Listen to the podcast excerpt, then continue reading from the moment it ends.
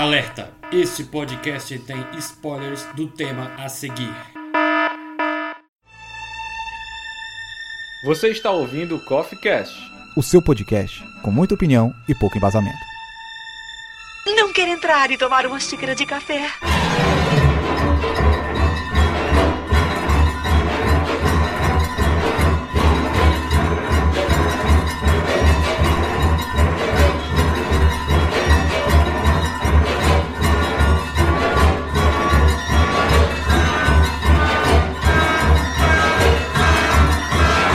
Fala galera, sejam bem-vindos para mais uma edição do CoffeeCast, este que é o melhor podcast da sociedade e hoje finalmente vamos gravar sobre Lost, esta série maravilhosa que fez com que este que vos fala criasse o codinome dele de Senhor Dharma. Sim, é por causa de Lost, não é da religião budista, é budista, é que tem Dharma, eu não lembro, Niva, é uma coisa assim.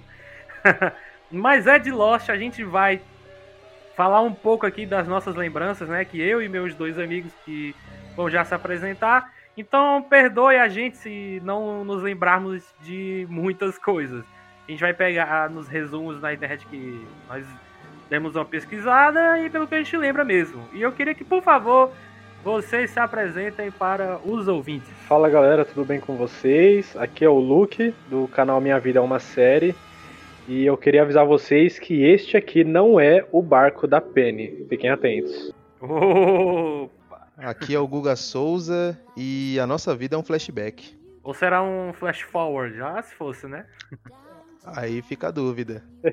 ah, putaria. E aqui é o Davi Cardoso, o senhor Dharma.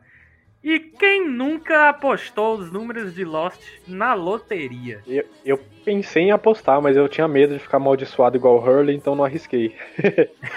eu já, eu já e não faz muito tempo. Olha aí! Tem uns dois anos, eu acho. Ah, bom, eu achei que era, sei lá, semana passada. pois, cara, eu, eu já, na época mesmo, um pouco tempo depois, eu apostei assim na loteria mesmo, na Mega Sena e tal. Meu pai pedia, ó, oh, vou, fazer, vou jogar aqui, marca uns números aí. Eu colocava lá 4, 8, 15, 16, 23, 42. E também já foi senha de e-mail meu, do, do Hotmail, o, o antigo Hotmail, né? Hoje é Outlook, né? e é isso aí, galera. Nós vamos aqui falar um pouco sobre Lost. Vamos começar esta conversa deliciosa logo após a vinheta. E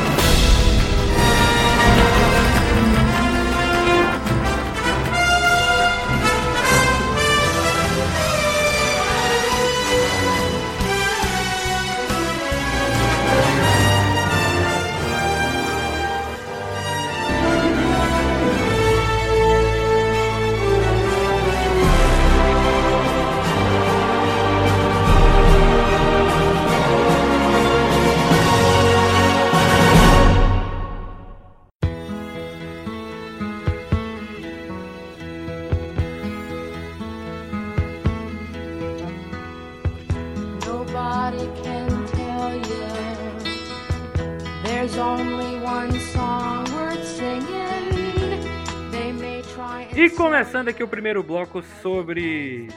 É, a gente está relembrando a série Lost, aqui que foi do ano de 2004 até 2010. Ela teve seis temporadas, 121 episódios.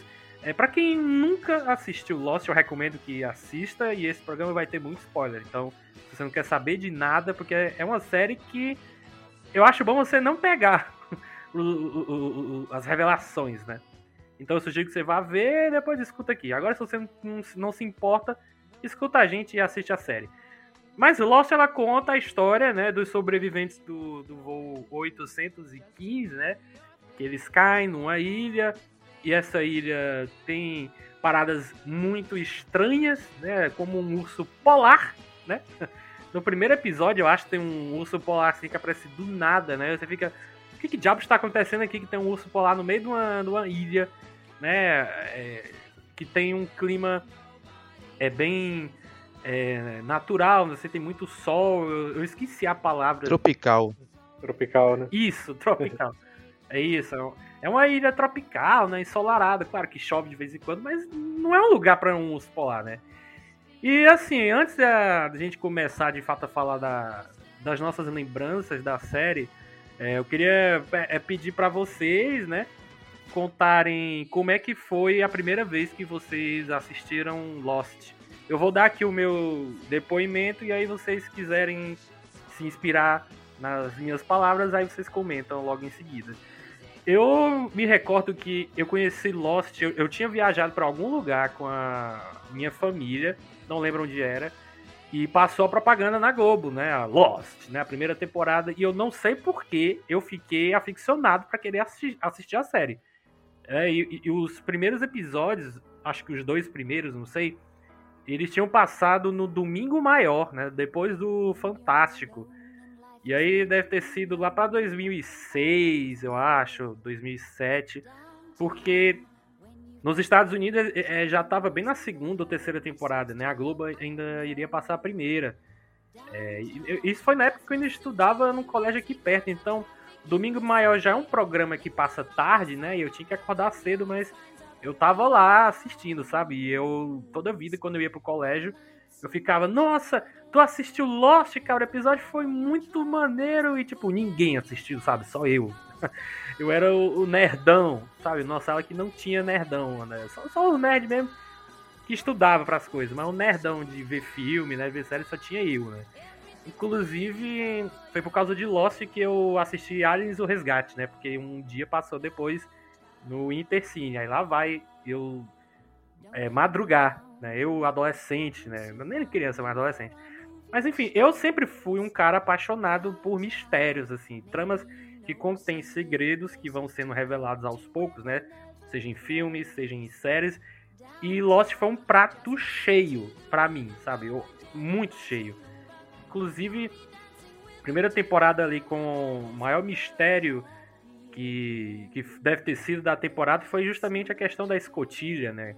Claro que tem o fato de que, de que ilha é essa que eles estão. Por que, que tá acontecendo essas paradas todas?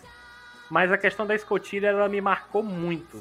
Ou, é, não tanto outros mistérios que tiveram em outras temporadas, mas o da escotilha, como foi o primeiro, foi algo que marcou muito é, na, na, minha experiência de assistir, sabe? Eu queria perguntar pro Luke agora como é que foi pra ti assistir Lost. Porque eu acho que todo mundo aqui assistiu durante é, a passagem dela na, na TV americana, né? Eu, eu não assisti depois que acabou, diferente tipo de, de Breaking Bad, que eu assisti mesmo sabendo do final, mas eu fui lá e gostei. É, na verdade comigo foi bem parecido, eu não, não viajei para nenhum lugar, mas eu comecei a assistir pela Globo também. Acho que aquelas chamadas que a Globo fazia de Lost eram muito boas e despertava a curiosidade de qualquer pessoa que visse. Então, na época eu também não assistia muitas séries ainda, eu assistia um Supernatural, assistia algumas assim, que passavam no SBT. E a Globo, ela deu um, um, uma arriscada muito grande em colocar Lost na programação, porque não era algo comum. Só que deu muito certo, porque Lost tem uma trama muito incrível, tem várias, é, vários pontos ali de mistério que faz a gente querer saber o que, que vai acontecer no próximo episódio, quais são as respostas que a gente está procurando, e a gente acaba tendo mais pergunta do que resposta. E isso mexia muito, fazia a gente criar várias teorias, então comecei a assistir também na época pela Globo. E eu lembro que, que é muito forte assim para mim, que eu assistia com alguns amigos da, da, da época da escola também, eu ainda estava lá. E alguns amigos da sala começaram a assistir também, a gente assistia junto e chegava no dia seguinte do episódio, começava a comentar as coisas que aconteceram. Um ou outro episódio a gente chegou de marcar de assistir juntos também, todo mundo na, na, na casa de alguém para já ir teorizando as coisas que iam acontecendo e se emocionando com algumas mortes. A gente decorava falas e ficava repetindo na sala. Então, assim, foi um, um evento muito grande na minha vida.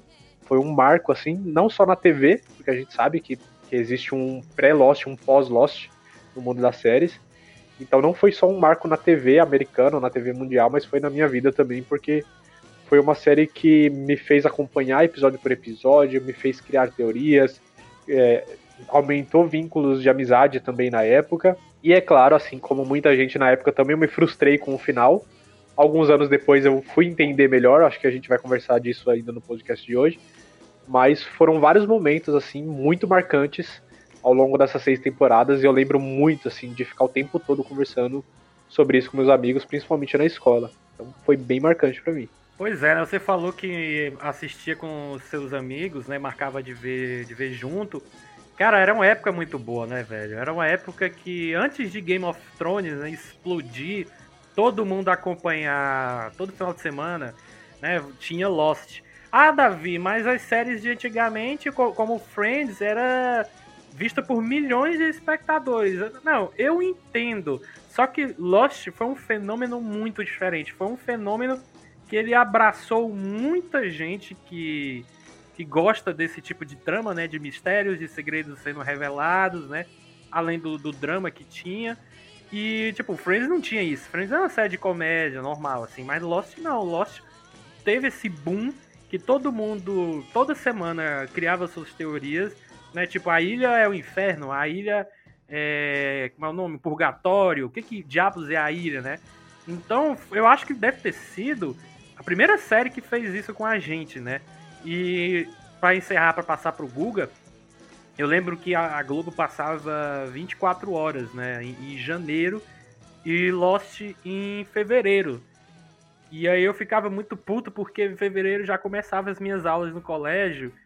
E eu tinha que acordar cedo, como eu falei, né? Aí eu fiquei, porra, de 24 horas, mas essa merda. eu queria que, tipo, tivesse trocado, o Lost ficasse em janeiro e 24 horas em fevereiro.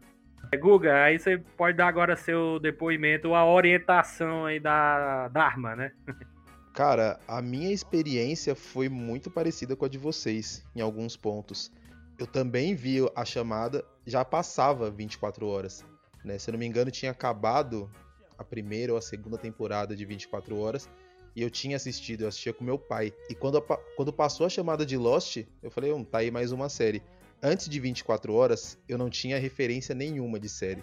O que a gente assistia na TV era Friends, era O Maluco no Pedaço.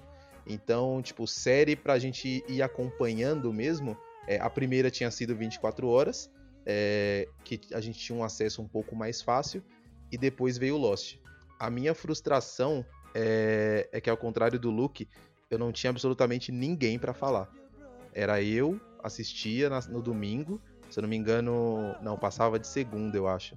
É, o primeiro episódio e o segundo, como você falou, passou num domingo. Eu lembro que eu cheguei na escola, ninguém tinha visto. Todo mundo dormia cedo, a gente estudava de manhã absolutamente ninguém tinha visto. Então a minha jornada, tipo, da primeira temporada até a última, nessa primeira vez que ela foi passada, foi absolutamente sozinho, infelizmente.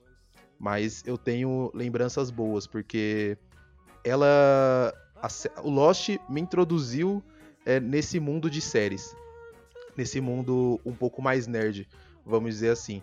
E depois, quando Lost passou na minha vida uma segunda vez, mais pra frente eu, eu vou contando, é, ela me fez é, me aproximar de mais pessoas, né, de outras pessoas que curtiam. Então, é, como eu já assisti três vezes a série, é, cada momento ela, ela teve a, a, importância dela na minha vida de forma pessoal.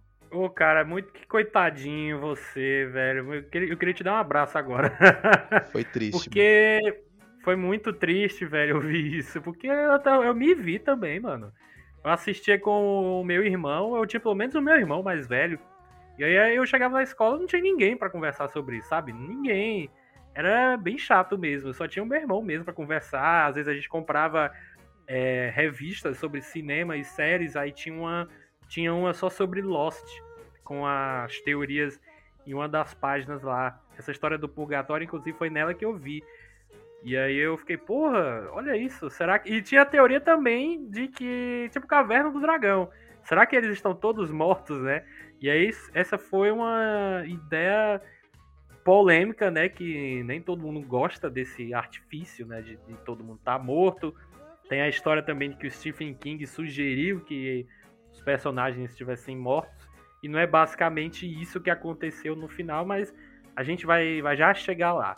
Eu dei um pouquinho de sorte, porque essa época eu já estava no ensino médio e eu estudava à noite, né? Então acho que era mais fácil. A gente chegava da escola e assistia. Ah. É, acho que era mais ou menos esse horário que passava, 10 e meia, 11 horas. E aí a gente estava chegando da escola, assistia e no outro dia a gente ia e conseguia comentar.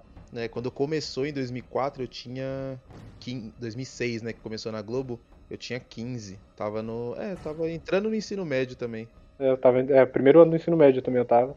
É, mas a minha. Acho que a minha bolha que, que era. Que era o problema, né? Tipo, os meus amigos até hoje. Eu sou o único que sou um pouco mais nerd. E o resto é. Não se liga muito em coisa de série, filme. É um, um ou outro até vê.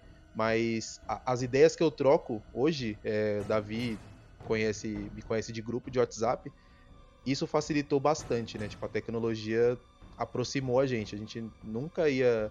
Eu não queria conhecer é, pessoas que têm o mesmo gosto é, que eu se não fosse a internet. Isso é bom. Isso é verdade. Pois é, né? E, e eu acho que foi 2006, né? Na, que deve ter passado na Globo. Mas também foi na época, né, que tinha o, os fóruns na internet, só que eu não participei de nenhum. Eu não vivi isso. É, eu não, não tive essa experiência com os fóruns de internet, não, até porque eu sei que era época de internet de escada, mas eu só fui ter mesmo, eu acho que lá para 2009, 2010. Então eu não cheguei a participar, não. Eu acho que foi só fui mesmo entrar de cabeça nessas coisas justamente com Game of Thrones, né? Que aí eu todo mundo aqui já acompanhou melhor, eu principalmente, né? As teorias que todo mundo criava, né? E aí tivemos aquele final. Mas enfim, aqui não estamos falando de Game of Thrones, estamos falando aqui de Lost. Mais decepcionante que Lost, né? De Game of Thrones, diga-se de passagem. Com certeza, de longe, de longe, de longe. Olha, a gente já tá falando do final, vamos falar do final logo então. vamos falar do final logo no começo do, do, podcast. Olha, o final de Lost eu já olhei no IMDb várias vezes ao longo da minha vida. E a nota dele de 0 a 10 é 8.2. 8.2. E é um final que muita gente não gosta, muita gente odeia. E, e, e eu, principalmente, eu acreditei por muito tempo que a galera tava morta mesmo. Sim. E depois, quando eu, eu, eu, vi em algumas análises de pessoas explicando que não era bem isso, e inclusive hoje mesmo eu, revi, eles não estavam mortos o tempo todo. É porque eu acho que a galera que não gostou foi aquele final meio novelão, né? De todo mundo reunido na, na igreja. Cara, o pai do Jack abre a porta e entra aquela luz brilhante ou também pelo fato do, dos mistérios não terem sido todos explicados, né? Ficou uma grande parte espalhados no ar e até hoje a gente não sabe da resposta, né? Sim, mas tem, mas tem gente que entendeu exatamente isso. Né? Teve essa parcela que não gostou por ser novelão, parecia viagem, é, os mistérios não foram respondidos, mas uma grande parcela ainda acha que, que eles estavam mortos. Eu acho que esse foi o maior problema. Eu não sei se é porque no Brasil, principalmente, a gente, pelo menos uma grande parte do Brasil, né, não tanto não estava acostumado a assistir séries, quanto não tinha maturidade para para digerir a história de Lost, que é de certa forma complexa. Então, quando você pega uma sexta temporada que traz toda uma espiritualidade, que os personagens estão fora da ilha, eles não se reconhecem, depois vão lembrando, Aí passou a ideia, algumas pessoas, um grupo de pessoas acreditou que estava todo mundo morto desde o início e começou a espalhar a ideia e todo mundo começou a acreditar. E aí quando chegou no final, que estava todo mundo morto dentro de uma igreja, que todo mundo se reencontrou, a gente falou, pronto. Então as teorias estavam certas, todo mundo está morto desde o início a gente foi enganado.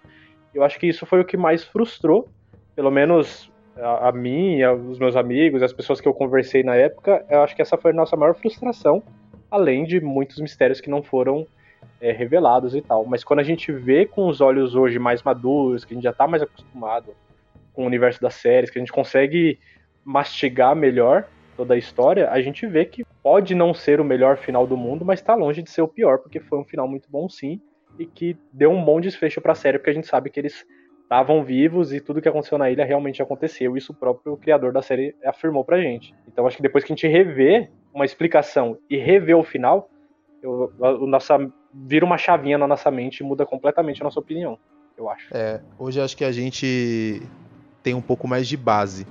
Né? A gente tem outras, a gente já viu outras coisas, a gente vai amadurecendo a nossa, a nossa percepção.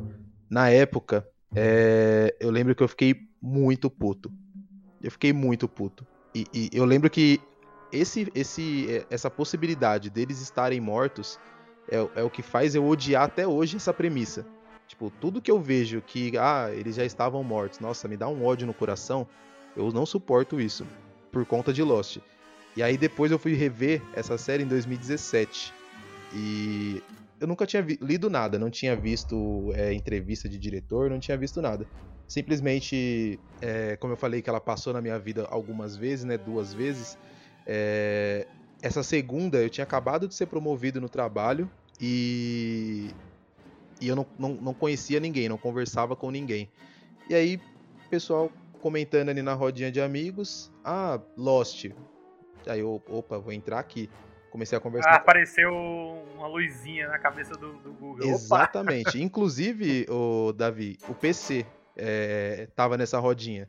É... Ah, daí que tu conhece ele. Exatamente. Aí, tipo, entrei ali e falei, oh, vocês gostam de Lost e tal, vamos conversando. Aí ninguém é, lembrava de muita coisa. Falou, vamos assistir todo mundo? Só que naquele esquema, né? Cada um na sua casa, sai do trabalho, vai para casa, assiste é, dois, três episódios, no outro dia vai pro trabalho e conversa. E foi assim que eu fui vendo de novo, é, fui me reapaixonando, porque é uma série que ela tem milhares de defeitos, a gente pode enumerar aqui, a gente vai, vai ficar muito tempo falando, só que eu acho que ela é muito democrática, ela não é uma série difícil de você assistir, ela é muito fácil, é, os mistérios te prendem, eles não têm resposta? Não tem resposta, mas os mistérios estão ali. E, e cara, você se apaixona por todos os personagens. É, até desde do Ben até o, o, cachorro lá, que eu esqueci o nome agora, o Vincent. É, todos têm o seu carisma, todos te cativam de alguma forma. Então, para mim foi uma experiência muito boa dessa segunda vez que eu assisti. Né? E aí eu entendi o final. Eu assisti, eu falei, ah, aquele discurso do pai do Jack ele é muito esclarecedor. Ele fala, ah, todo mundo estava morto. Aí ele, não, é, ali na ilha foram as coisas mais importantes que cada um viveu. É, depois dali, cada um teve a sua vida, né? A gente imagina que quem saiu da ilha foi embora, ficou velho e morreu. O Hurley ficou lá na ilha com o Ben, cuidando e, e, e morreu de velho também. E ali eles se encontraram para poder é, ir pro, pro céu, né? Quem acredita, para poder ir pro céu, pro paraíso, porque é, a, a, conexão deles foi muito forte durante aquele momento, né? Exatamente. Mas ela tem um lado espiritual mesmo, tipo, é que ela não, eu não, eu não sentia nas primeiras temporadas, mas a partir da quarta é, fica bem evidente. E, e, é engraçado porque o Lost é tão marcante na história que traumatizou todo mundo, né? Porque de lá para cá a gente já viu várias teorias de outras histórias e desenhos de que tá todo mundo morto pra gente já se preparar. Então aconteceu até o próprio Davi falou da Caverna do Dragão, tem essa história com não necessariamente morto, mas em The Walking Dead todo mundo fala que o Rick tá em coma desde o início. Em Pokémon falam que o Ash bateu a cabeça e tá em coma desde o início. Então, a teoria de Lost ela ecoa por várias outras produções, até as que tiveram antes e as que tem hoje em dia. Todo mundo com essa teoria para já se preparar para um possível final decepcionante. Mas quando a gente olha direitinho, vê que não era isso, bem. Não era isso que as pessoas espalhavam. É, eu não consigo entender essa, esse, essa fixação em histórias que as pessoas já estão mortas. É. Porque você tira o peso de tudo que você viu. Tipo, tudo que você viu, nada nada valeu, não tem peso nenhum. Exatamente. Então não, não faz muito sentido isso. E o sexto sentido, cara? Então. Mas ali é faz parte da narrativa, né? E não é todo mundo tá morto. É, eu sou um cara. Ah, eu sei, eu sei, mas mesmo assim, né, tinha uma pessoa estava morta o tempo todo, né? O filme inteiro. Enfim. Tem uma a parada do final, como eu falei, né? Por muito tempo é, eu acreditava no lance de que estava todo mundo morto, aí eu passei a odiar, não, o final é ruim mesmo. Mas hoje em dia eu tô que nem vocês dois, Luke e Guga. Eu aceito melhor o final, né? Como o Luke falou. Não é o melhor final do mundo, nossa, que espetacular. Não mas é, eu considero um final ok, um final bonzinho, sabe? É que nem o Coffee Cast que a gente gravou, Luke, dos 15 anos de Supernatural. Que a gente também discutiu lá sobre o final, que muita gente odiou, mas a gente deu a nossa opinião de por que, que não é um final ruim, e sim um final honesto, Você lembra disso, né? Lembro, lembro bem. Exatamente isso. É muito difícil, é muito difícil você é, dar um final para uma série tão longa, eu acho. Né? E, e ainda mais quando você tá, está fazendo alguma coisa e, e você está escrevendo durante aquele processo e você não tem o final na cabeça. Né? Porque a série era para terminar na quarta temporada e. Qual era o canal que, que fazia? Acho que era a ABC. ABC. É ABC. É, então, acho que era a ABC pediu mais duas temporadas. Então, vamos esticar. E aí deu essa esticada. É, acho que quando você não tem um final na cabeça, fala, ó, eu estou é, indo nessa jornada aqui para eu chegar ali.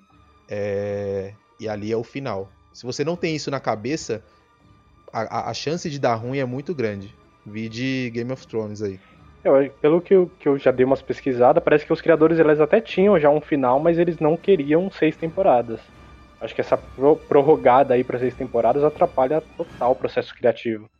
E aí eles tiveram que inventar um monte de mistério, tiveram que inventar um monte de história, e só atrapalhou tudo. Talvez se tivessem encerrado no período que eles planejaram desde o início, teria sido uma outra história, eu acho. Eu também acho. Acho que se termina ali na quarta temporada, porque tá, tá claro, da terceira pra quarta, é, o último episódio ele fica. É, é, evidente que ali era o, tipo, o maior plot twist da história das séries, é, o maior plot, plot twist de, de, de Lost. Sim. E na próxima temporada eles iam começar a amarrar as coisas, né? E não foi isso que aconteceu. É, eles começam a esticar, abrem mais portas, é, não fecham nenhuma, né? Pouquíssimas perguntas são respondidas. Tem, tem coisa, eu assisti recentemente com, com uma amiga minha e terminei tem duas semanas. E coisa que até hoje, depois de assistir três vezes, eu não, eu não sei, eu não consigo entender o que são as coisas. Né? Mas é, isso aí vai, vai totalmente para conta do, do, do roteiro, que não é muito bom nesse sentido. Ele, é, ele tem vários outros é, pontos positivos, né? Mas nesse, nesse ponto ele peca muito. E teve a greve dos roteiristas também, é. né? Foi bem no meio da greve ajudar, né? essas né? duas últimas temporadas. Isso que eu ia comentar, mas aí o Guga já colocou na, na roda da conversa. A greve dos roteiristas, ela. Eu não lembro exatamente qual foi o ano que começou, mas ela. Foi, começou em novembro de 2007 e foi até fevereiro de 2008. Inclusive, estou fazendo um vídeo sobre isso, por isso que eu sei. Ah, olha aí. Pois é, ele pegou de surpresa muita, muita gente, muitas séries, né? Muitas séries boas. A gente, é, por exemplo, a primeira temporada de The Big Bang Theory, ela só tem 17 episódios, eu acho. E aí, Dr. House, na quarta, só tem 16. Supernatural, só tem 16. E aí foi na na quarta temporada de Lost, eu acho que só tem 14, né, Google? Eu acho que é. Não. Eu acho que a quinta e a sexta tem 16. A sexta tem 17, se eu não me engano. É, as duas últimas são as que tem menos episódios. Deixa, deixa eu olhar aqui rapidinho aqui, peraí. Lost, temporada 4. São, deixa eu ver, 14 episódios, é, é a quarta mesmo. Então é isso mesmo. As, então as últimas três tem, tem bem menos episódios, né? É, as três primeiras elas, elas estão na, nas faixas daquelas séries procedurais, é, é, procedurais que se chama, eu acho. De 20, de 23, 24 episódios, né? E aí você estica muita coisa. Só que no caso de Lost, como tem gente pra caramba, até faz um pouco de sentido, né? De, de ter vários episódios, que dá para desenvolver bem cada um deles. E aí já é algo que eu puxo, que é os flashbacks. Eu lembro que no passado eu odiava os flashbacks, porque eu tava muito mais interessado em saber como era a vida deles na ilha, sabe? Do que saber a vida deles no passado. Ah, lá, quero saber a vida de médico do Jack, lá, quero saber da, da vida do Sawyer, sabe? De ser um golpista, não sei o quê. E aí eu lembro que vários anos depois eu peguei alguns episódios, acredito que na Netflix. Peguei assim aleatoriamente da segunda temporada para assistir. E aí, quando eu, eu revi é, os flashbacks, eu mudei completamente de opinião. Eu passei a entender em como os flashbacks são importantíssimos para as tramas do, dos personagens, porque são a partir deles que você conhece melhor o Jack, a Kate, o Sawyer, o Hugo. Porque se fosse só na, na ilha, talvez você você sentisse nada por eles, fosse totalmente personagens apáticos, né? Personagens sem alma, não é? Sim, porque cada cada episódio são 48 horas na ilha, né? Então, cada episódio são dois dias na ilha. Se você vai acompanhar essa jornada, talvez é, não seja.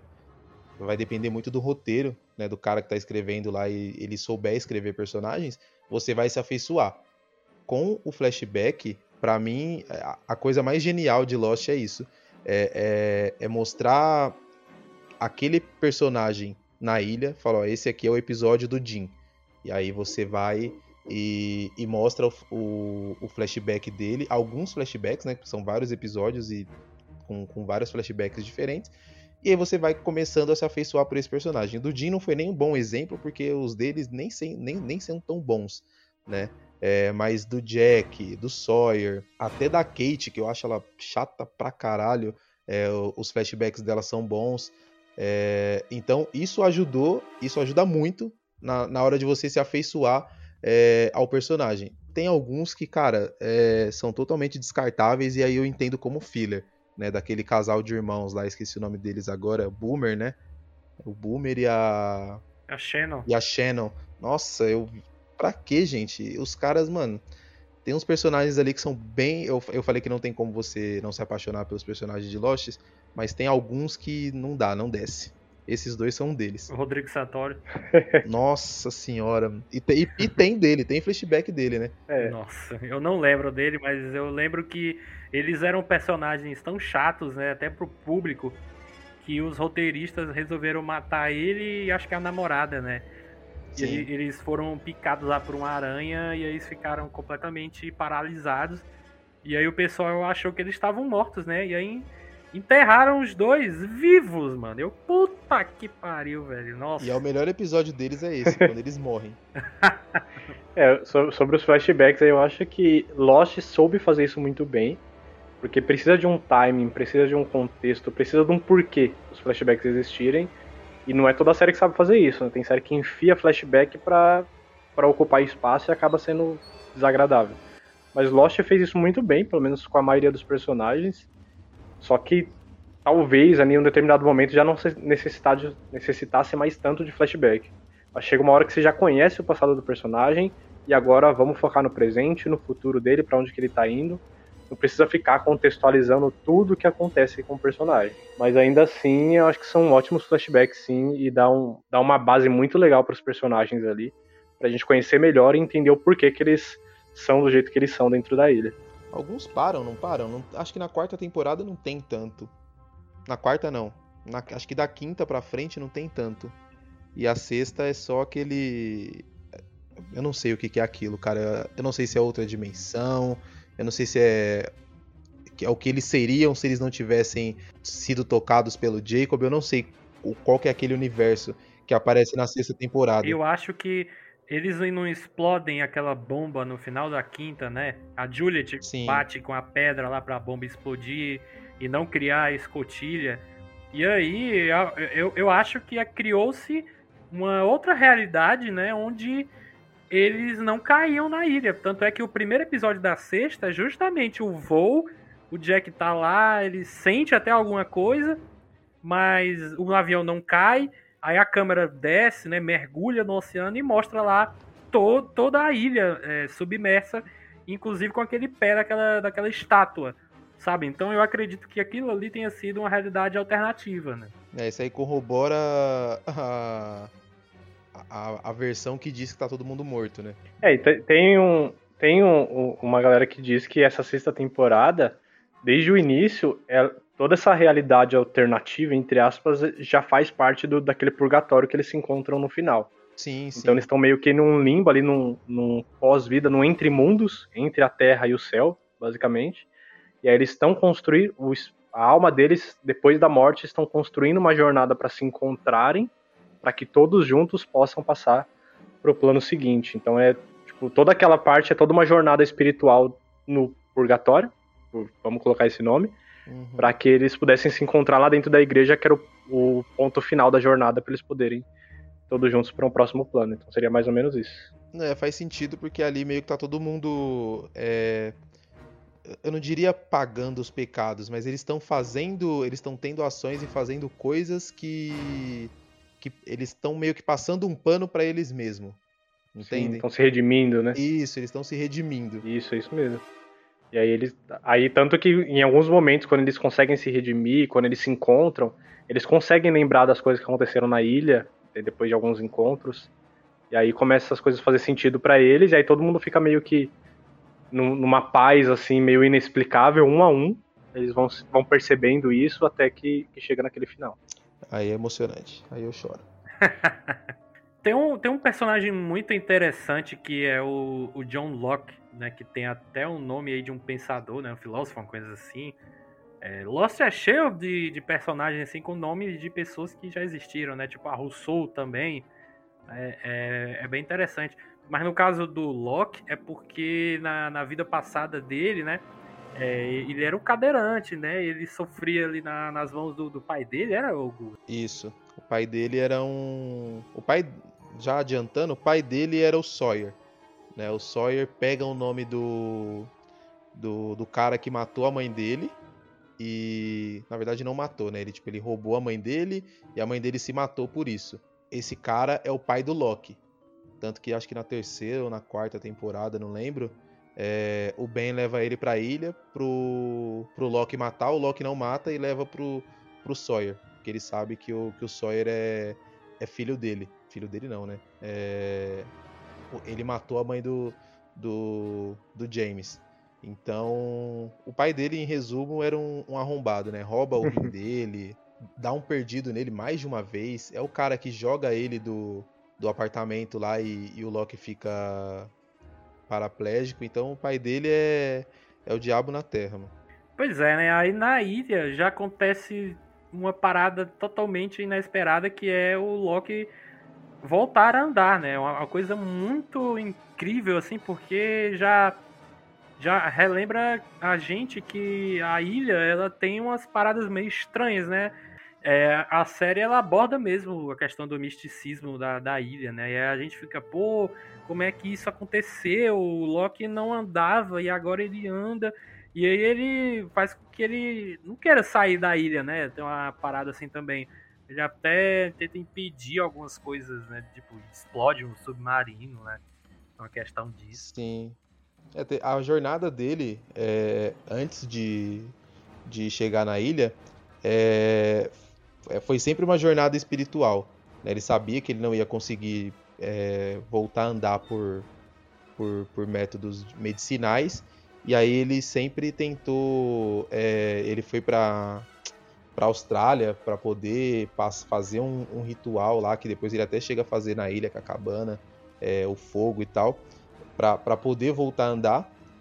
Lost, é, esse primeiro episódio que mostra ele sendo para ele dá a entender que ele é paraplégico e que ele voltou a andar de um jeito muito foda. Por isso que Lost é, é para mim é não tem não tem palavras, é muito bom, porque tipo mostra ele na, ele deitado, aí ele levanta, fica é, sentado na areia, ele olha pro pé, olha pro lado e a cadeira dele tá lá. E aí você já entende sem falar nada que esse cara era o dono daquela cadeira. E tipo mais para frente, acho que no, no segundo episódio só, que vai mostrar que que ele era um cadeirante. Mas a jornada dele, antes de chegar na ilha, já era uma jornada meio espiritual. Né? Quando ele chega lá e ele vê que a ilha é, tem, tem esse tipo de, de, de misticismo, né? É, fez ele andar. O pai do Jack caiu lá, o corpo sumiu e, e todo mundo ficava vendo. Todo mundo não, né? O Jack ficava vendo o, o pai dele.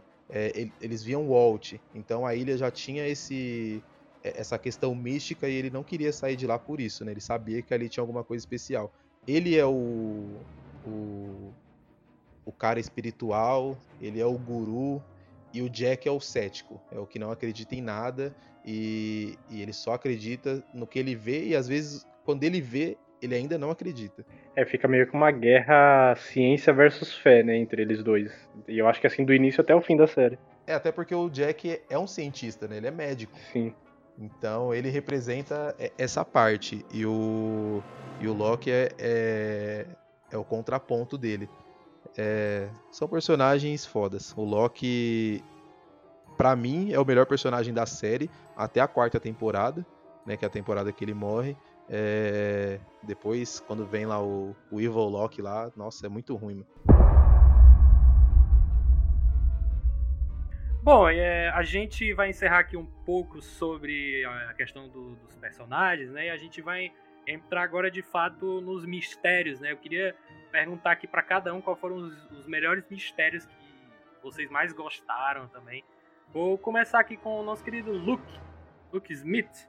Fala pra gente aí, cara, qual foi o mistério que te deixou com os pelos todos arrepiados, assim, nossa, eu quero muito saber a resposta disso. Ah, cara, para mim, assim, sem comparação nenhuma, é aquele monstro de fumaça. Aquele negócio que, logo do começo da primeira temporada, fazia barulho no meio da floresta e fazia um, um barulho de chocalho que parecia um, um rabo de, de cascavel. E quando se revelou, era uma fumaça preta que tinha consciência, que chegava nas pessoas e que matava geral. E eu fiquei, tipo, alucinado. Falei, meu Deus, o que que é isso? O que que isso representa? Quem é? Como é que mata? Porque como é que você mata uma fumaça? Não dá pra matar uma fumaça, né? Então eu fiquei muito fissurado para entender o que que era aquilo. Até que mais pra frente, se eu não estiver errado, me perdoem, porque realmente faz muitos anos que eu acabei. Mas a fumaça preta era a representação do mal dentro da, da ilha. E que parece que o Jacob é, matou esse mal quando eles eram crianças, alguma coisa assim, e ele voltou como fumaça, é isso? Não tenho certeza. É mais ou menos isso. Mais ou menos isso, né? E aí, depois me foi explicado, eu falei, puta, que da hora, que, que pensamento muito bom, porque depois a gente acabou tendo a revelação, né? Tanto do mal quanto do bem dentro da ilha, e tem toda uma explicação. O Jacob era o bem, se eu também não estiver errado, e o Homem de Preto era o mal, que se transformou nessa fumaça. Mas eu acho que foi o mistério que mais me prendeu, assim, falar, cara, como? E também algumas viagens no tempo que tiveram depois, acho que foi depois da explosão da bomba que teve, né? Que mexeu bastante comigo, mas acho que o, o que mais me pegou mesmo foi o monstro de fumaça. A questão do, do, do monstro de fumaça, né? Você realmente, ele. Você falou basicamente o, o que era a resposta, né? Porque eu revi hoje o que, que era né, a questão do, dos irmãos, né? Porque o Jacob, que era que é interpretado pelo mesmo cara que faz o Lucifer em Supernatural.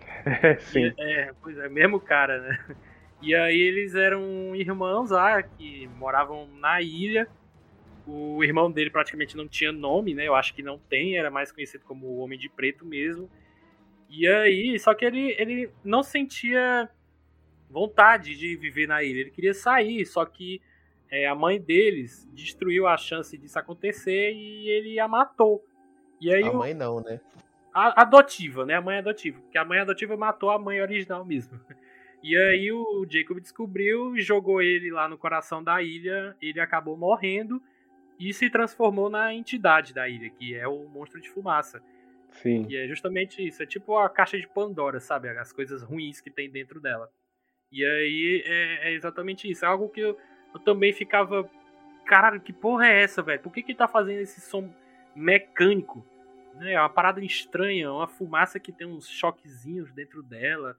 Sim. E, essas, e esses sons mecânicos. Que porra é essa, mano? É, era muito bizarro mesmo. Realmente eu, eu gostava de, de, das vezes que ele aparecia, porque aí movimentava mais a história, tipo, deixava os personagens em ameaça. E qualquer coisa, velho, que tenha fumaça, seja algum filme ou na vida real, tô vendo uma fumaça de longe, eu, vixe, um monstro, um monstro de fumaça de Lost. é, e não tem como, num, num, primeiro momento, tipo, principalmente quando você começa a série, não tem como a sua curiosidade não ir direto para isso, né? É, é um dos, dos tantos mistérios que tinham, e, e eu também, quando eu, eu vi, eu falei, que isso, gente? Uma fumaça e, e, e ela não matava, tipo, asfixiada, né? Tipo, ela pegava a pessoa, jogava é. para um lado, jogava para o outro. É... Então, de, de, num primeiro momento não tem como. Esse é o mistério que você vai ficar mais encucado, né? É... Depois vem as respostas que vocês já falaram aí. É o, ele é o mal. Né? Eu, o que eu entendo é a, o Jacob tá ali para garantir que esse mal não saia para o resto do mundo, né? Para ele não, não, não não envenenar as pessoas, tipo, é, entrar na mente delas e fazer com que elas façam maldades. Não que a gente precise disso, né? É, exatamente, exatamente, porque já tem muito aqui, né? Já, bastante. É, mas num primeiro momento eu também, mas eu também gostava do, da iniciativa Dharma, ficava curioso para saber o que, que eles estavam fazendo ali, né? Quais eram os experimentos e principalmente é, com os outros. Quando eles apareceram a primeira vez, eu falei, já tem gente aqui. Que isso? É... Por quê? Quando? Quem? É... Depois da fumaça, acho que os outros foram é... o mistério que eu mais gostei. E ao contrário da fumaça, que eu não gosto muito do... da explicação dela, o desenrolar, para mim o dos outros é... é fantástico. Acho que é no final da segunda temporada, se eu não me engano começa com um clube do livro ali, todo mundo tranquilinho. É, eles ouvem a explosão, é. saem correndo da casa. No primeiro episódio da terceira. Sai correndo da casa. É, aí tá o Ben, se eu não me engano, a Juliet. E. É o Ethan, né? Acho que o Ethan. O Ethan, o Ethan aparece depois que tá todo mundo já lá, e aí o Ben pede pra ele e outro cara Ir pra lá, se né? infiltrarem na ilha. Né? Isso, aí, tipo, mostra o avião e pra mim eu falei, nossa, mano, tipo, porque a quebra de expectativa é muito foda. É, aparentemente parecia um flashback, né? Que eles condicionaram a gente a, a, a, a, a entender que sempre que mostra a casa, tipo, um cenário é, mais urbano, é um flashback. E aí, quando acontece a explosão, é, você vê o avião e fala, puta que pariu, mano, genial, muito foda. Não deixa de ser um flashback, né? Só que de pouco tempo. É, é um flashback porque tá mostrando ali o que aconteceu, tipo, na, nas duas temporadas anteriores, né? Poucos dias atrás, vamos colocar assim. É... Mas é um flashback também. É, cara, você. Vou já chegar na minha vez do, do mistério, mas você falou bem aqui na questão dos outros é, eu tinha. Eu era adolescente assim, mas eu tinha um medo, cara, da, da série. Muito por conta da trilha sonora do Michael Giantino. Eu virei fã desse cara por conta da série. Eu, eu gosto de acompanhar o, o, trabalho dele, sabe? Ele, se você prestar bem atenção em uma trilha de Missão Impossível Protocolo Fantasma, e acho que Super 8 também é dele, a trilha. Você vai perceber que tem umas faixas que são muito parecidas com a trilha de Lost. E eu não digo da trilha de suspensão, a trilha suave mesmo, entendeu? É muito parecido. E aí, quando ele colocava as músicas de suspense, eu me cagava todinho, velho. Tinha um quesinho de terror, né? Tinha um quesinho de, um quesinho de tinha, terror. Tinha mesmo. E, e, tinha um episódio, eu acho que já bem no começo da segunda temporada. Porque, contextualizando, no final da primeira, eles constroem uma jangada, né? O, o vai o Sawyer, o Jim, o Michael e o filho dele, o Walt. Walt. E, e aí eles são abordados por um pessoal dos outros, né? E aí o velhão fala é, a gente vai ter que levar o garoto. Aí você fica, o quê? Como assim? Né? E aí todo mundo apanha, eles sequestram o Walt, e é uma cena que nunca mais saiu da minha cabeça, que é o, o Michael gritando, Walt! Assim, sabe? Uhum. E aí na segunda, né, eles vão parar lá na banco de areia, só que o, o Jim já tinha saído na frente, eu acho. E aí ele volta correndo, né, gritando pro Sawyer e pro Michael. Odres, Odres, Odres, Odres, né? Aí você fica, caralho, que porra é essa? Aí quando você se vira, que aparecem alguns, algumas pessoas que é, fazem parte dos outros, você não vê direito a, a, cara deles, você vê eles tipo, andando assim, e meio que tem uma sombra no, no rosto deles, você não vê. E junta isso com a trilha sonora e tipo, a, a, o episódio acaba assim, tipo, dois segundos depois e eles aparecem. Não sei, se, se vocês vão lembrar dessa parte. Sim, ele, faz, ele acaba com. Na verdade, o Jim grita isso, é quando ele olha e tem os outros vindo, tipo, com blur, tá meio borrado. E aí, realmente, você não vê, parecem uma, figuras fantasma, fantasmagóricas, né? E aí, tipo. Lost fazia isso muito bem, né? Que acabar o episódio é, no ápice, e aí no outro ele vinha de novo no ele, ele não terminava o episódio no ápice e no outro episódio já começava dali, daquele ponto. Né? Ele ia para um outro lugar, contava uma outra história até encontrar com aquele com aquele ponto que ele terminou o episódio anterior. Né? Isso eles faziam muito bem. Pois é, cara, é como você falou, né? Era uma imagem meio. não tanto borrada, mas não dava para enxergar bem, né? E eles estavam com uns tacos, né? Eu acho. Um pedaço de pau, madeira, não lembro direito. Isso me dava muito medo, velho. Muito medo. É, tinha outro episódio também que contava como é, os outros sobreviventes, não os outros que já estavam na ilha, os sobreviventes da parte de trás do avião, né? Porque ele, eles caem em outra, outra parte da ilha, que é com a Michelle Rodrigues. Né? E aí a Ana Lucia mostra com, como o pessoal dela sobreviveu, né? E aí chega no final, eles dão de cara com a Shannon, eu acho, e a Ana Lucia dá um tiro nela, assim, sabe? E aí você fica, puta que pariu! E aí fica naquele slow motion, né? E aquela música de suspense. Aliás, não é nem isso. É porque um episódio anterior tava mostrando o pessoal da era ilha. Era isso que eu ia falar. É, eu lembrei agora, que não tava batendo na minha cabeça. É, era o povo normal da ilha, lá da trupe do Jack, e aí a Shannon leva um tiro no final. Pela Ana Lucia. Aí sim, no episódio seguinte, mostra toda a a vida dela e dos outros sobreviventes até chegar nesse ponto. Então é, é, é, algo muito bacana que Lost fazia isso com a gente, né, cara? A gente já tinha questão dos mistérios, já tinha os flashbacks. Aí nesse é, fazem questão de no final acontecer uma parada assim do nada, que a Shannon levar um tiro, e aí no episódio seguinte mostrar como esse acontecimento aconteceu. é muito bom, velho. Muito bom. É, isso aí e essa, a Shannon, para mim, é uma das piores personagens da série. Mas ela ajuda muito a gente entender o, o porquê do Said ser tão é, amargurado e fazer o que ele faz no final. Né, o sacrifício final dele. Porque ele perde a esposa, né, fora da ilha, é, a pessoa que ele gosta, e aí, nesse episódio que você comentou, é, dele, da Shannon tomando um tiro, que ela toma no final do episódio, é o episódio inteiro é, eles tentando se reconciliar. Né? Eles tinham brigado, não lembro por qual motivo.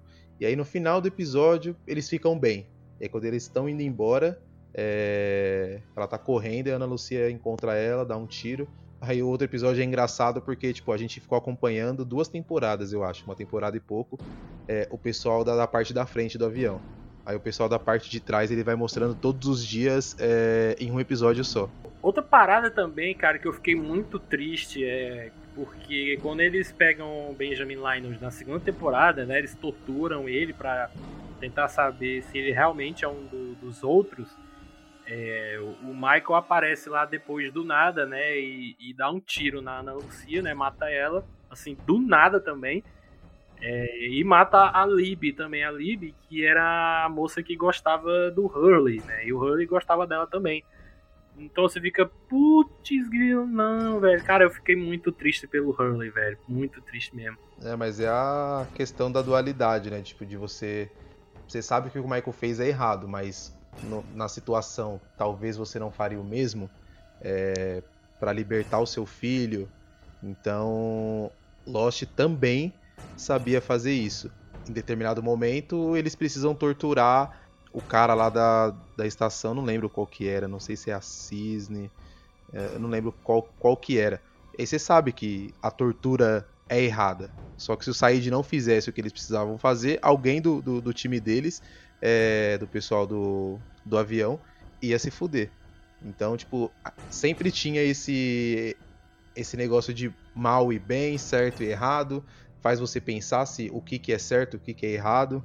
E aí, chegando no, no meu mistério favorito, eu até mencionei lá atrás, que foi a questão da escotilha, né? A escotilha e também os números, né? Porque eu, eu mencionei que eu tinha uma revista, né? Contando sobre Lost, e aí tinha uma parada que era falando dos números, né? Que eles estão em todos os lugares, né? Tá no número do voo.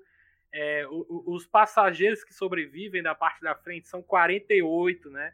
É, na, na identidade do Benjamin Linus tem algum dos números lá também. É, e aí a parada do, dos números, né, que o Desmond, que era o cara que estava dentro da escotilha, ele tem que apertar esses números a cada 108 minutos, que é justamente a soma de todos os números, 4, 8, 15, 16, 23, 42. Nunca esqueci desses malditos números, sabe? Pra evitar o fim do mundo. Pra evitar o fim do mundo, né? Eu, eu já ia dizer agora que eu não lembrava por que, que tinha que apertar justamente esses números. Mas você acabou de explicar agora. É, ele tem um. Se ele não aperta, alguma coisa de, de magnético acontece. É, e aquele clarão que, que faz eles, eles voltarem no tempo acontece. Né? Então, tipo, na cabeça do cara lá do, da Dharma, é, se eles não apertassem o botão, ia acontecer essa, essa reação química, física, sei lá como que, que, que, a gente pode explicar isso, e, e aí o mundo ia acabar. E aí por isso que ele tinha que apertar o botão. Tanto que quando eles não apertam, o que acontece. O avião cai, né? Não é por conta disso? É, tem o clarão e, e o avião cai. Pois é, justamente na vez que o, Desmond não aperta, né? Eu, eu, acho que ele não consegue chegar a tempo, eu não lembro direito. Mas aí ele não aperta e aí o, causa o acidente do avião. E é, é meio louco, porque eu, toda vez que eu, que eu chego nesse assunto, eu fico me, me perguntando, né? Se eu tivesse lá e ver um doido falar para mim, ó, a cada 108 minutos tem que apertar esses botões, senão o mundo vai acabar. Eu ia ficar numa divisão tão grande, porque eu ia falar, será? Quem disse? Né, como, como é que ele sabe? Porque se para você ter certeza disso, o mundo já tem que ter acabado. Então, se nunca aconteceu, como é que você tem certeza que o mundo vai acabar? Então, acho que eu ia ficar muito curioso para saber se o que a pessoa falou é verdade. Mas, por outro lado, eu não ia conseguir correr esse risco de não apertar, porque eu ia ficar com medo de ser o responsável pelo fim do mundo. Né? Então, eu fico pensando, caramba, mano, como é, o que, que passava na cabeça vai das pessoas? Vai que é verdade, né? É, vai que é verdade. E, tipo, a cada 108 minutos deve ser muito cansativo. Você não consegue dormir duas horas direto porque você tem que acordar antes para apertar lá o bendito botão. Então é. Minha, minha cabeça ficaria muito mexida se eu tivesse no lugar ali. Ele dividia ali o, a escotilha com outro cara, né? Ah, isso eu não lembrava. Eu lembrava do Desmond lá sozinho. Ele dividia, eu não lembro que fim levou esse cara. Eu não lembro qual que é o desfecho. Eu sei que ele dividia essa tarefa com outro cara, era sempre de dois em dois né? E eu, infelizmente eu não lembro qual foi o fim dele. E som característico, né, da, da tecla lá do computador, né, que pip, pip, eu já botei inclusive como toque, toque é, como toque de WhatsApp já, quando a pessoa manda uma mensagem já aparece. É muito bom. Mas, mas sim, né? Aí é a questão da primeira temporada, que eles encontram uma escotilha do nada assim na ilha. É, eles tentam abrir de todas as formas e não conseguem, e aí quando tem um episódio que o Loki ele tá batendo lá na porta, né? Caralho, não sei o que. E aí acende uma luz assim do nada. E aí ele fica, ó, oh, tem uma pessoa aqui dentro, né? E aí no último episódio eles conseguem explodir, né? Mesmo com os avisos do Hurley, né? Porque ele encontra os números, eles fala, ele fala, os números são do mal, os números são do mal, não pode explodir, né? E aí ele tenta impedir, só que o o Jack segura ele, né? A, a escotilha explode. E aí é um momento de ouro para mim de Lost, sabe? Porque eu gravei este episódio no VHS quando eu tava lá na casa do meu pai. Porque eu queria botar pro meu irmão assistir na, na manhã seguinte. Até o meu pai ficou assistindo, assim, ele nem pegou, mas ele ficou assistindo também. No... E aí eu, caraca, finalmente vão revelar o que, que tem nessa maldita escotilha. E aí eu lembro que tinha uma musiquinha de terror mesmo, né? Enquanto a câmera descia na é, o corredor da, das escadas, né? E alguns degraus eles estavam quebrados também. E aí a série acaba. E como eu tinha dito antes, né? Eu tava vendo pela Globo. Então só um ano depois foi que eu fui descobrir o que, que diabos tem lá. Eu não fazia ideia, a gente não fazia ideia do que, que tinha lá, podia ter qualquer coisa. E aí a segunda temporada ela começa também de um jeito muito foda.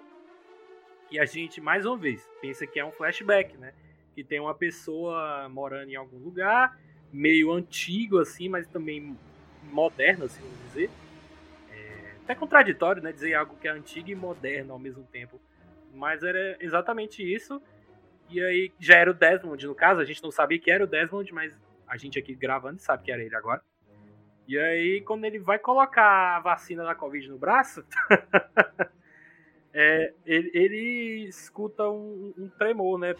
Vai parar até o disco lá que tava tocando. Que é aquela musiquinha Make your own kind of music. É muito legal. Lost, inclusive, tem uma trilha sonora muito boa. E aí ele se arruma todinho, né? Pega as armas, é, ele coloca um espelho também no chão para poder ver o, que, que tá acontecendo, né? Pra ver se tem alguém. E aí a câmera vai mostrando né, o, o, o, o set design do lugar até chegar nesse espelho. E aí a câmera vai subindo, subindo, subindo. Dá de cara com o Jack e o Loki lá observando é, a escotilha aberta depois dele, deles terem explodido. Então, cara, é uma parada muito soberba essa questão do, dos números, da escotilha. E, e principalmente, para encerrar essa minha parte dos mistérios, é quando o Loki decide não apertar os números, né? Que você fica numa ansiedade, numa tensão desgraçada, porque a gente acha que o mundo vai acabar. E aí aparecem aqueles símbolos totalmente bizarros, né? Egípcios, sei lá, preto e vermelho. Mais uma vez você fica, mano, o que que tá acontecendo? Por que que apareceram esses símbolos? A, gente, pô, a gente não faz ideia, eu acho que até hoje a gente não faz ideia do que, que isso significa. Deve, é um dos mistérios que não foram respondidos. Ou chegou a ser respondido. Nem o roteirista sabe. Não, ninguém sabe até hoje que porra era essa, velho. Ah, e falar em, em, em, símbolo egípcio, pode, pode ser que tenha alguma relação, mas mesmo assim, ainda sem uma total confirmação, porque tinha aquela estátua gigante, né? Que é a estátua de Taweret, eu não sei como é que se pronuncia, então vou chamar de Taweret que significa, que significa a deusa egípcia da fertilidade, né? Que tinha na ilha. E aí o, o, o Jacob ele morava, né, debaixo dela, né, numa câmara que tinha. Até que o navio Black Rock, é, por conta de uma tempestade em 1854, ele bate nela, né? Fica só o pé direito, que só tem quatro dedos, né? E ainda tem essa. Porque a primeira vez que a gente vê essa estátua é só o pé dela com quatro dedos. E aí você já fica, mano, que isso? Por que tem um pé gigante aqui? E mais na frente, que a gente vê a, estátua completa, né? Você fica, por que diabos tem uma estátua de uma deusa egípcia nesta ilha, no meio do oceano? Por quê? É mais um dos mistérios que eu acho que também não é, não é explicado. Mas eu acho que às vezes é até bom não explicar, sabe? Deixa o, o charme da, da série de deixar você interpretar, né? Que porra é essa que tá acontecendo, sabe? É, mas esses simbolismos aí, acho que não tem necessidade de explicação, né? São, são símbolos, e aí quem tem o interesse de, de saber o que, que é, é, vai pesquisar, e aí na pesquisa vai enriquecer a sua, a sua percepção, né? Mas esse tipo de, de não explicação não me incomoda tanto. Né? E esses episódios que você citou aí, Davi, o, o último da primeira temporada, o primeiro da segunda, é, o primeiro da terceira, o último da terceira, é, são episódios que eles são memoráveis é, pela forma com que, foi, com que eles foram conduzidos. Né? E a gente não, não tinha nada parecido até Lost. E, e ainda hoje, assistindo séries e séries que, que brincam com o tempo, né? Tirando Dark, que é, é. Não, não tem como falar de Dark, é, porque tipo, é, é, genial de uma outra forma. É, Lost fez muito bem até tipo, a terceira, até a quarta temporada, eu diria. Né? Eles, têm um, eles tinham um estilo de, de narrativa muito bom. É, um, um pouco sobre esses, esses mistérios aí. É, é, eu concordo com o Google, porque tem, tem certos mistérios que não necessariamente precisam ser respondidos. Né, esses de simbolismo, essas coisas, são mistérios que te enriquece quando você tá curioso para saber e vai atrás, fala, puta, eu sei um detalhe que quase ninguém sabe. E por outro lado, se não for explicado, não vai alterar nada no entendimento da história. O que eles não poderiam é, por exemplo, não explicar o monstro de fumaça que matou tanta gente, que foi tão importante nas primeiras temporadas, né, algumas coisas desse tipo. Agora, outros pequenos mistérios que são colocados no meio da trama, acho que não tem tanta essa necessidade de responder mesmo, não. Deixa eu te perguntar uma coisa, Guga. Como é que o Loki morre? Porque tem um final de temporada que eu acredito ser a quarta, que é um flash forward, né? E a gente vê o Jack barbudo, que eu acho que deve ser continuação do flash forward do We Have to Go Back. Né? E o, ele encontra com o Benjamin Linus. Isso. Ele morre com. O Ben mata ele, Como né? é que ele mata? Ah, ele mata enforcado, né? É, ele, eles têm uma conversa, o Ben, tipo, meio que deixa é, claro para ele que ele tá lá para ajudar, que ele tem que voltar para a ilha e etc. E quando ele baixa, quando o Loki baixa a guarda, é, ele enforca o Loki e depois ele simula que ele se matou, né? Coloca ele lá pendurado, bonitinho, para quem achar ele, é, achar que ele se matou. Mas quem mata ele é o Ben, porque o Ben acha que o, o Jacob mandou ele matar o Loki, mas não foi. Ah, entendi, entendi. Mas ele tava cadeirante nessa, nessa época também? Fora da ilha, tava. Ah, é, pois é, né? Ele tava cadeirante antes da ilha e depois também, pelo jeito, né? Por... Isso, quando ele sai, ele, ele fica. Eu acho que é até por isso que ele. Ah, mas ele morre, né? Mas ele tem um desejo de voltar, eu não, não lembro disso. Então, ele não. Num primeiro momento, ele não queria voltar. Aí o Ben vem. É... O Ben sabe que tem que voltar todo mundo. Ele acha que o Jacob mandou ele, ele matar o, o Loki. É... Não me lembro muito bem em, em, qual circunstância, como que o Ben chegou nessa, nessa conclusão, mas para ele o Ben falou que o Loki, o Jacob falou que ele tem que matar o Loki. Ele vai lá, mata. Depois, quando ele vê o, o, o Loki vivo e vê que o Jacob é, não mandou nada, é, ele se arrepende. Mas é o Ben que mata ele. Cara, tem outra parada do, do Benjamin Linus que eu me lembrei agora. É que ele vai em algum ponto da ilha e ele gira uma engrenagem lá que tá toda congelada o ambiente. E ele transporta a ilha. A ilha até some do, do oceano, né?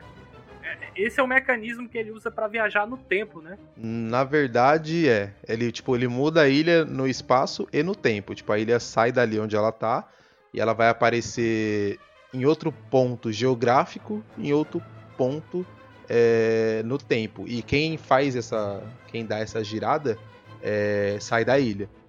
Então, tipo, ele saiu e depois ele ficou um tempinho fora tentando voltar. E é isso. O Ben era era um, um filho da puta, mas ele era carismático. A gente gostava dele. É, realmente, né? O, o, o questão do Benjamin Linus é um dos melhores personagens da série também. Ele é todo enigmático, você pensa que ele é meio bobão, né? Quando ele é capturado pela equipe, a trupe do, do Jack. Mas ele é um cara muito esperto, assim, né? Agora tem um momento em que ele vai se achar que vai conseguir sair de um, de um problema só que acaba causando a morte da filha dele, né? Ela tá sob a mira de uma arma e aí ele tá, achando lá que ia conseguir, né? Tirar ela do, do destino dela de ser morta. Diz, não, eu não tô nem aí pra ela, não, não sei o quê. E aí a mulher acaba morrendo, né, velho? Fica, ele fica congelado assim, sem saber o que fazer, né, cara? O, o, o Benjamin Linus ele tem dessas também. Apesar de ele ser uma pessoa bastante esperta algumas jornadas é, em Lost são muito boas. Tipo, alguns personagens são muito fodas. É, a jornada do Jack é muito boa. A jornada do. Pra mim, o meu personagem favorito e a, a melhor jornada é a do Sawyer. Né, que ele começa. Você começa odiando ele. Muito parecido com, com o Jamie Lannister. Você começa odiando o cara. É, aquele estilo bad boy, tipo, vai agradar umas pessoas, outras não. Só que ele se transforma e depois quando ele vira um outro, né, entre aspas, é... ali tipo ele já, ele já cativou você é... de forma absoluta, né? Então o Sawyer, o Ben, é... a própria Juliet tem um, uma história muito boa. É, a Kate, nossa, eu odeio a Kate, eu não gosto dela menina chata. Toda vez alguém falava. Por que você não gosta da Super Kate? Porque cara? alguém falava, você não pode ir por tal motivo. E ela falava, eu vou. E ela ia. E sempre ela que cagava o, o plano. Né? Era sempre ela. Então, se ela não tivesse lá, metade dos problemas deles eles, eles não teriam. É, tem outros personagens também que eles aparecem na, na série, eu não vou lembrar muito o que acontecem com eles, mas tem, tem aquele esse caralho, qual é o nome dele? Eu sei que tem a Charlotte. Ele aparece junto com a Charlotte, que é uma ruivinha. Que eu acho que ele até gosta dela. Ele é um doutor Faraday. É, tem, o, tem o Faraday, né? Tem a Charlotte, tem um, o, o asiático lá que eu não lembro do nome dele. É, eu acho que os três apareceram. Pois é, e aí tem esses personagens que eu acho que são bem interessantes também. É, a, a, tem a Naomi, acho que é Naomi, que ela cai do helicóptero não, do helicóptero não. Sei lá, não lembro direito também, não. Ainda mais esse personagem super, mega, hiper coadjuvante. É, mas, mas enfim, né? Acho que a gente falou aqui de, de bastante coisa, né? Do que a gente conseguiu relembrar, porque é, tentar lembrar de tudo, né? De 121 episódios é uma coisa muito complicada, sabe? Mas eu acho que a gente conseguiu dar uma geral, bem por cima. É, pelo que a gente falou, se cons conseguiu satisfazer você, ouvinte, que nunca, que nunca viu Lost e você ficou interessado, eu, a gente sugere aqui que você vá assistir. Se você ficou até aqui, né? É, é, escutando todos esses spoilers, é, mas mesmo assim, vá lá assistir que eu acho que vale muito a pena, muito a pena mesmo. Eu sei que deve estar tá faltando bastante coisa aqui, muita. Eu sei que tem, mas eu não lembro. eu não lembro nem o Luke, nem o Google. É, só pra. Você tava falando dos personagens aí. É, acho que um dos que mais me cativou foi o Desmond também. Porque eu lembro que. Eu não sei. Em inglês, né? Ele falava muito brother. E na, na dublagem também, eles, eles não traduziram brother. Então isso meio que pegou entre eu e os amigos que a gente assistia. A gente se chamava de brother o tempo todo por causa do Desmond. E me marcou muito a época que ele começou a viajar no tempo e, e, ele começou a meio que se desprender da realidade, começou a acontecer um monte de coisa. E eu acho que foi o próprio Faraday que fala para ele que ele precisa encontrar um meio que um, um alicerce ali, uma coisa que segure ele na realidade. E é quando ele consegue entrar em contato com a Penny por telefone. Eu acho um, uma ligação ali muito emocionante. E eu lembro que. Eu não lembro, não vou lembrar agora, mas na época eu até decorei o telefone da Penny porque ele fica falando, acho que é 4791, eu não lembro exatamente, mas aí ele repete o número e fala ah, o número é de Londres, e aí ele consegue falar com a Penny mais de dois anos depois que ele tinha se encontrado fora da ilha. Então foi muito marcante, assim, para mim. Esse é um dos personagens que eu mais gosto de acompanhar toda a jornada dele. Essa parada do Desmond é, é muito boa mesmo. Ele tem esse. Alguns episódios, né, que ele ele, ele tá no, no presente, entre aspas, que é na ilha, e aí depois ele. A mente dele viaja ou pro passado ou pro futuro. Se não me engano, é pro passado. É, isso é muito foda de verdade. E, cara, Lost tá cheio de momentos emocionantes. É, ninguém chora como Jack, né? Esse cara, é... quando ele começa a chorar, não, não tem como. Você fica emocionado junto Sim, com ele. É verdade. É, o último episódio, o último episódio termina como o primeiro começa, né? O primeiro começa com ele abrindo o olho e aí ele vendo toda aquela catástrofe. E no último episódio termina com ele fechando o olho. É, a gente tem a, a, morte do Charlie, que é, porra, é muito, muito bonita, porque, tipo, já vinham alguns episódios que, que o Desmond estava tentando evitar. Né? Ele, ele, ele via o futuro, ele via que o Charlie ia morrer e ele tentava evitar de qualquer forma. E aí, nesse último, ele até tenta, mas o Charlie sabe que, que, que ele vai precisar morrer para salvar a Claire. E, e, é foda. Lost tá cheio de momentos que são bem novelões mesmo. São coisas muito emocionantes, mas é bem novela. E, e, e é uma novela boa, pelo menos, né? a novela que tem uma. A novela das nove. É, rapaz, a novela que tem uma trama meio doida aí, diferencial, né? Que diferencia de outras novelas bem batidos, assim. hoje vocês acham que, que funciona? A, a, quem assistir hoje em dia, é óbvio, é, tá em outro contexto. Né? Não vai ter a mesma, a mesma sensação que a gente teve, a mesma sensação de estar vivendo um evento. Mas vocês acham que as pessoas assistindo hoje em dia cons vão considerar uma série boa ainda? É, na minha visão, sim, pelo tanto de porcaria que a gente tem hoje né? E as pessoas gostam. Então, para mim, Lost tá um pouco acima da média de, de tudo que a gente tem hoje. Quem assistir, eu acho que ainda vai se divertir. Eu acho que funciona assim, porque Lost, ela não. Ela tem muitas viagens no tempo, mas ela não fica presa no tempo. Porque ela não depende de uma tecnologia, ela não tem um, um efeito especial ou uma qualidade de imagem muito defasada, porque veio ali de 2004, 2005. Não é algo tão diferente do que a gente tem hoje. Tem, a gente tem Ultra HD, essas imagens assim mais top, mas na época já era uma boa imagem. Como eles estão em uma ilha, eles não dependem de tecnologia o tempo todo, então é uma ilha que se qualquer avião cair depois de dois, três dias que todo o celular descarregar, todo mundo viveria aquela realidade, seja hoje, seja 20 anos atrás ou daqui 20 anos no futuro. Então é uma série que não fica presa ao tempo em que ela foi criada. Acho que qualquer época que a gente assistir, incluindo hoje, dá para aproveitar muito sim, principalmente já sabendo que ela vai ter algumas falhas no caminho, porque a gente já nem se decepciona. Pois é, eu vou ficar com a opinião de vocês dois, né? Eu só acredito que realmente, como o Guga falou, não vai ser a mesma coisa, sabe? Como a gente acompanhou na época todo o hype monstruoso. É, mas se você que tá ouvindo assistiu Game of Thrones, foi parecido com aquilo. Só que lá em 2000, de 2004 a 2010, né? Quando mal tinha internet direita no, no Brasil. Então foi uma parada muito monstruosa. Mas eu acredito que vale a pena ainda assistir hoje. Ainda que talvez a. Como eu falei, né? E o Guga também. Não vai ter o mesmo impacto, mas eu acredito que as pessoas gostarão mesmo assim. É como eu falei, cara, no começo. Eu assisti Breaking Bad já sabendo do final. E para mim é a melhor série que já existiu na face da Terra, assim, entendeu? Pro Guga deve ser Lost mesmo. Não. Não, não é? Não, Opa! pra mim. Opa! Não, eu, Lost eu tenho ela como a série da minha vida, mas tipo, por toda a questão emocional e, e o que ela que me introduziu nesse mundo de curtir é, esse tipo de coisa, mas não tem como. Breaking Bad é, é ao concurso, eu acho.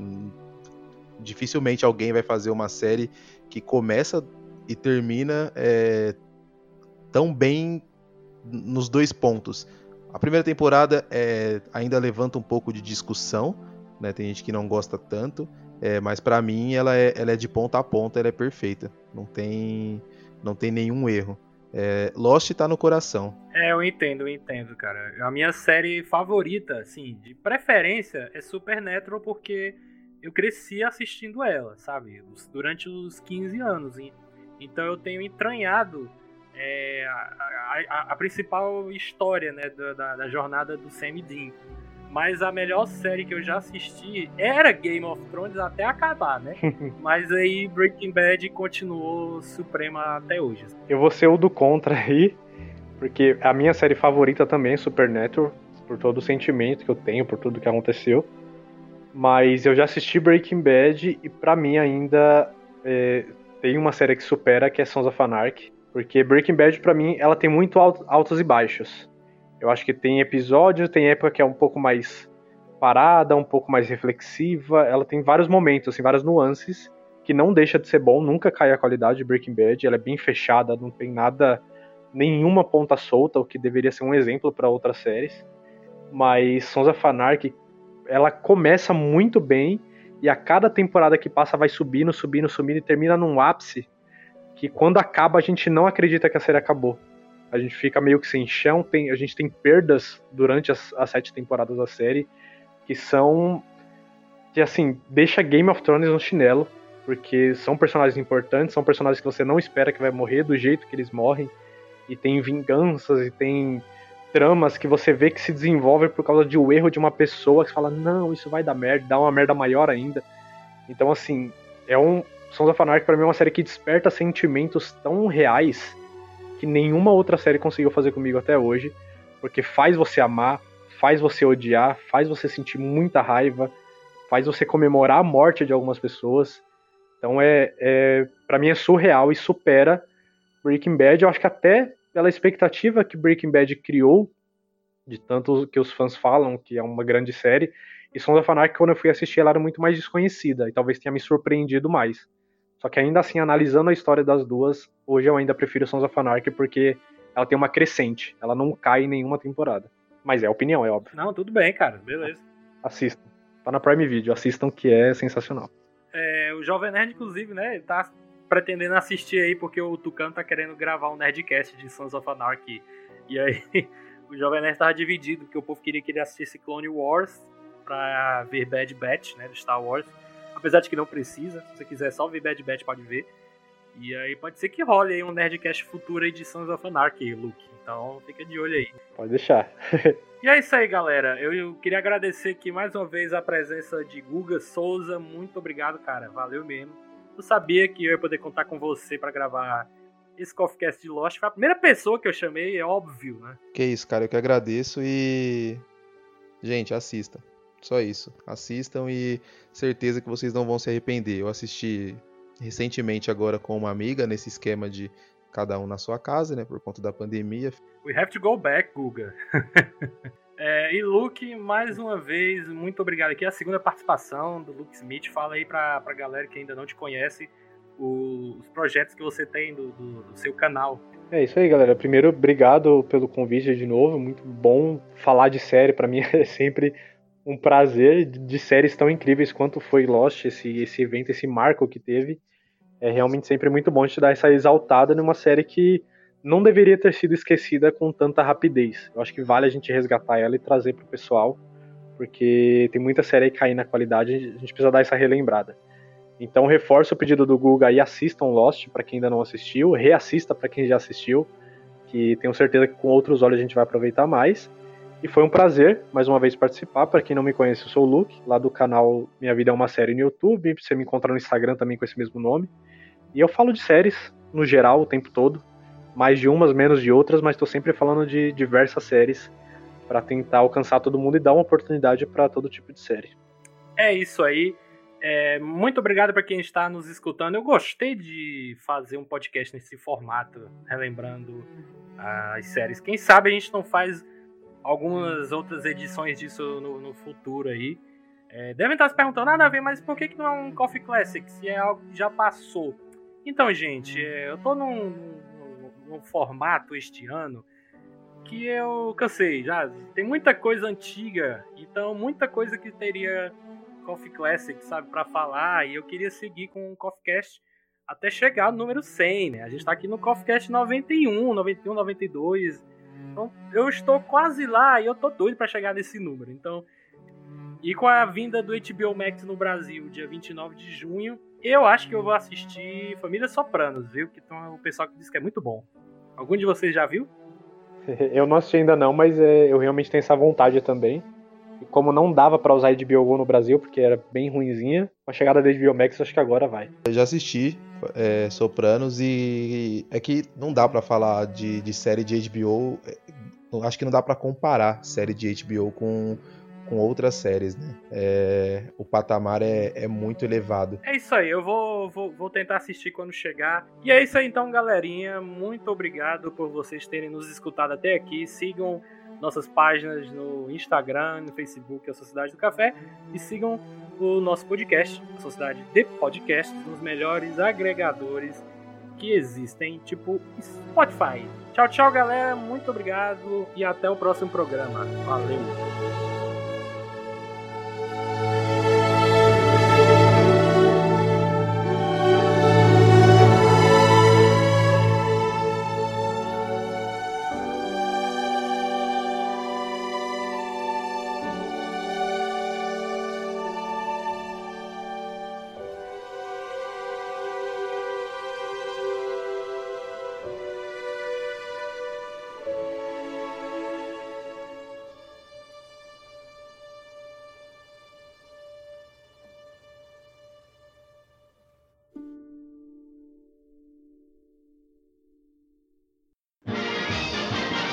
Esse podcast teve edição Davi Cardoso.